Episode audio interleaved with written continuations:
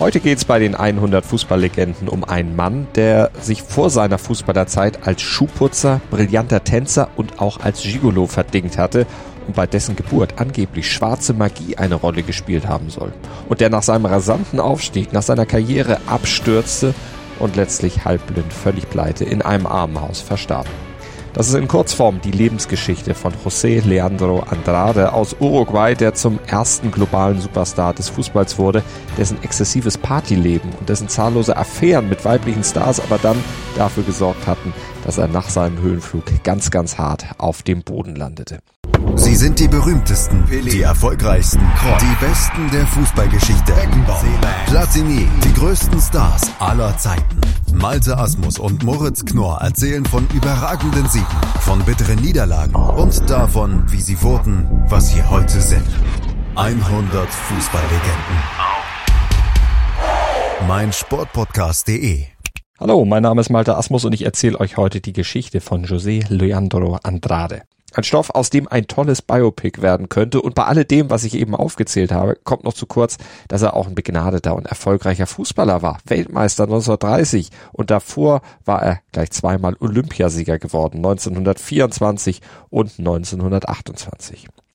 José Leandro Andrade, Spitzname La Maravilla Negra, das schwarze Wunder. So wurde er genannt. Körperlich mit 1,84 war er jetzt nicht unbedingt ein Riese, aber seine Bedeutung für den südamerikanischen Fußball der damaligen Zeit ist fast nicht zu messen. Hasta la aparición de Pelé en 1958, nadie pudo igualarlo. Pelé, der dann 1958 auf der Bildfläche auftauchte, sei der erste gewesen, der fußballerisch mit Andrade annähernd hätte mithalten können, sagt hier der Kommentator in dieser Doku aus Uruguay. Aber ob das jetzt auch wirklich stimmt, das ist natürlich wegen des wenig verfügbaren Filmmaterials aus der damaligen Zeit jetzt schwierig für uns zu überprüfen. Und weil er eben kickte, bevor Filmtechnik und Fernsehen so richtig verbreitet waren, wird er in den ewigen Bestenlisten auch oft übersehen. Wenn wir Andrade jetzt beurteilen, dann müssen wir uns schon auf die Meinung von Zeitzeugen und Quellen aus den 20er und 30er Jahren verlassen. Und die Quellen schwärmen zum einen davon, was für ein überragender Fußballer Andrade gewesen sein muss, aber sie berichten auch, und damit sind wir wieder beim außerfußballerischen Thema seines Lebens, wie tragisch das Leben eben nach seiner Karriere auch endete. Denn Andrade, der tappte direkt mitten rein, aus der Ruhmeshalle direkt in die Ruhmesfalle. Er erlag den Verlockungen des Celebrity-Daseins und ging daran letztlich zugrunde. Vom Bordstein zur Skyline und wieder zurück. So könnte man Andrades 56 Lebensjahre grob zusammenfassen. Und diese Lebensjahre, die begannen entweder am 1. Oktober 1901 oder am 22. November 1901. So ganz einig sind sich die Quellen da nicht. Aber es ist einhellig überliefert, dass er im Armenviertel von Salto, einer Stadt im Nordwesten Uruguays, geboren wurde. Und Salto, das scheint ein guter Nährboden für Fußballer zu sein, denn viele Jahrzehnte später wurden eben dort auch Luis Suarez und Edinson Cavani geboren. Aber die mögen vielleicht den gleichen Geburtsort und vielleicht auch zumindest ähnliche fußballerische Qualitäten vorweisen, aber sicherlich haben sie nicht so eine mysteriöse Abstammung wie Adrade. Wobei wir auch da vorsichtig sein müssen, alles zu glauben, was über ihn so geschrieben wird. Vieles ist sicherlich auch Legende. Aber es wird berichtet, dass sein Vater ein in Afrika geborener Sklave war, der, Achtung, zum Zeitpunkt der Geburt seines Sohnes bereits 98 Jahre alt gewesen sein soll und der soll angeblich auch ein Experte für schwarze Magie gewesen sein und selbst sogar über magische Kräfte verfügt haben. Also das finde ich jetzt durchaus plausibel, denn anders könnte ich es mir zumindest nicht erklären, dass er mit 98 noch ein Kind in die Welt setzen konnte. Aber halten wir uns an gesicherte und überlieferte Fakten. Andrade, der wuchs in ärmlichen Verhältnissen auf, zog in jungen Jahren dann nach Montevideo, wo er bei seiner Tante lebte. Schule hatte er früh abgebrochen, hielt sich dann mit Gelegenheitsjobs über Wasser, er war Schuhputzer, er verkaufte Zeitungen, nutzte sein musikalisches Talent und Rhythmusgefühl, um dann auch in einer Zirkusband zu spielen. Fußball spielte er damals aber auch schon, Anfang der 20er Jahre, nämlich für den Hauptstadtclub Bea Vista. Und bei dem wurde er dann auch für die Nationalmannschaft entdeckt. Andrade war heute, würde man wohl sagen, ein Sechser, ein Regisseur, der das Spiel aus der Tiefe lenken konnte und seine Mitspieler in Szene setzte. Er war körperlich stark und dynamisch, spielte dabei aber fast körperlos und technisch auf höchstem Level. Ein Künstler, der alles mit dem Ball anstellen konnte und mit seinen Tricks die Fans einfach verzauberte. Erst nur in Uruguay, aber dann auch in Europa, denn mit Uruguays Nationalteam nahm er 1924 an den Olympischen Spielen in Paris teil. En uno de los partidos in einem Spiel soll er den Ball auf dem Kopf über das halbe Spielfeld getragen haben, so beschreibt es der Schriftsteller Eduardo Galeano in einem seiner Werke, das hier von Jorge Bird zitiert wird. Das Publikum habe ihm dabei zugejubelt und die französische Presse gab ihm den Spitznamen, den ich euch schon genannt habe, La Maravilla Negra, das schwarze Wunder. Andrade war einfach eine Attraktion und auch ein Exot, denn er war der einzige schwarze Fußballer des Olympischen Turniers und er trat nicht so auf, wie es den damaligen Vorstellungen der Weißen entsprochen hatte. Er war nämlich alles andere als unterwürfig, er war die dominante Figur und der strahlende Mittelpunkt während der zwei Halbzeiten auf dem Spielfeld und definitiv auch in der dritten Halbzeit, kommen wir gleich nochmal zu. Andrade führte Uruguay also zum Titel und spielte sich in die Herzen der Zuschauer und vor allem auch in die Herzen der Damenwelt des Pariser Nachtlebens. Denn darin tauchte er zwischen den Spielen manchmal für Tage ab, ehe er dann von seinen Mitspielern wieder zum Training und Spiel eingesammelt wurde. Like Paris, the night club, the girls, uh, he dances tango. The tango with Gardel was very famous in that time in Paris, so he was very famous. Uh, by the day playing at the field and by the night with the girls, the tango and the drink. He was a Bohemian.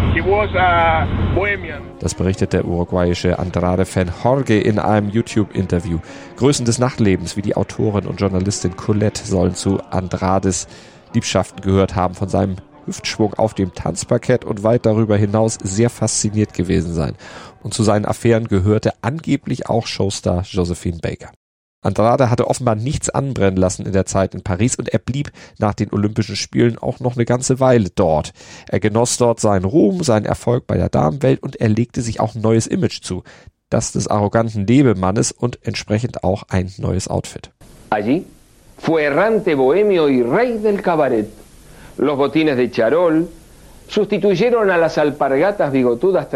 so beschreibt es Eduardo Galeano. Er erzählt, dass Andrade verändert zurück nach Montevideo kam. Statt seiner abgenutzten Schlappen trug er nun Lederschuhe, gelbe Handschuhe, Seidenschal, er hatte einen Zylinder auf dem Kopf. Der Erfolg war ihm offenbar ziemlich zu Kopfe gestiegen und in der Heimat, da stieß er dann auch einige vor den Kopf.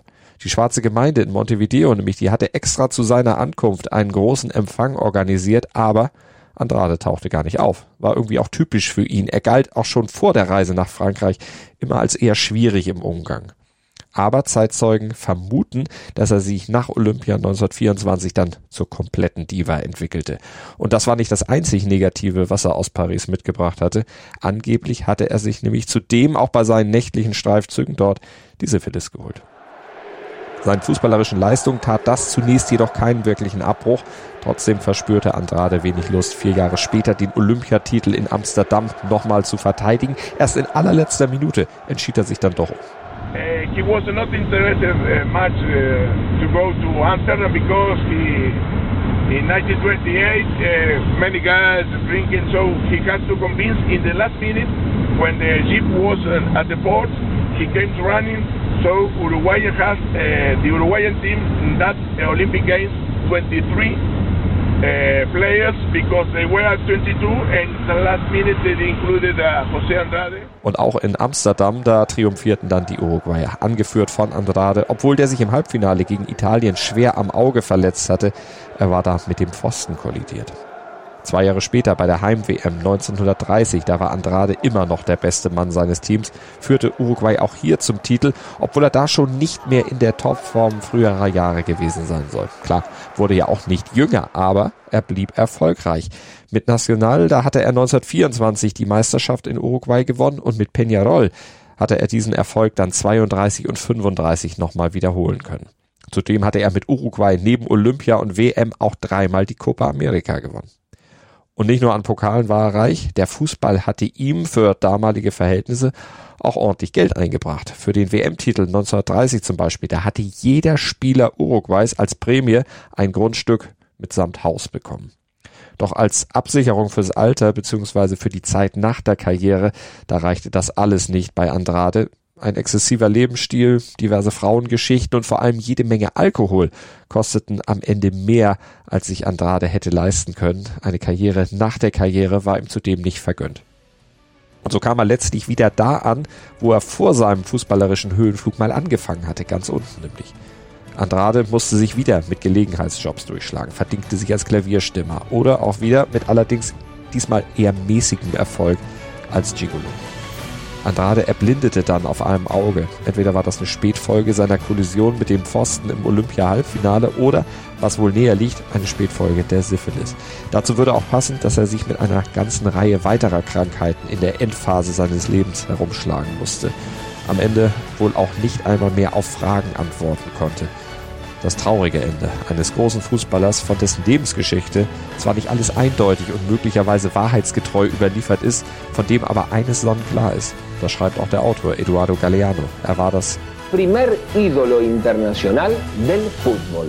Das waren die 100 Fußballlegenden für diese Woche. Die nächste Folge gibt's aber schon nächsten Sonntag. Und wenn ihr einen besonderen Wunsch habt, welche Legende wir demnächst mal thematisieren sollten, dann schreibt uns einfach über Twitter, über Facebook oder über Instagram oder via info at meinsportpodcast.de. Ach ja, und abonniert die 100 Fußballlegenden natürlich mit dem Podcatcher eurer Wahl und empfehlt unsere Serie gerne weiter. Dir hat dieser Podcast gefallen? Dann klicke jetzt auf Abonnieren und empfehle ihn weiter. Bleib immer auf dem Laufenden und folge uns bei Twitter, Instagram und Facebook. Mehr Podcasts aus der weiten Welt des Sports findest du auf meinsportpodcast.de.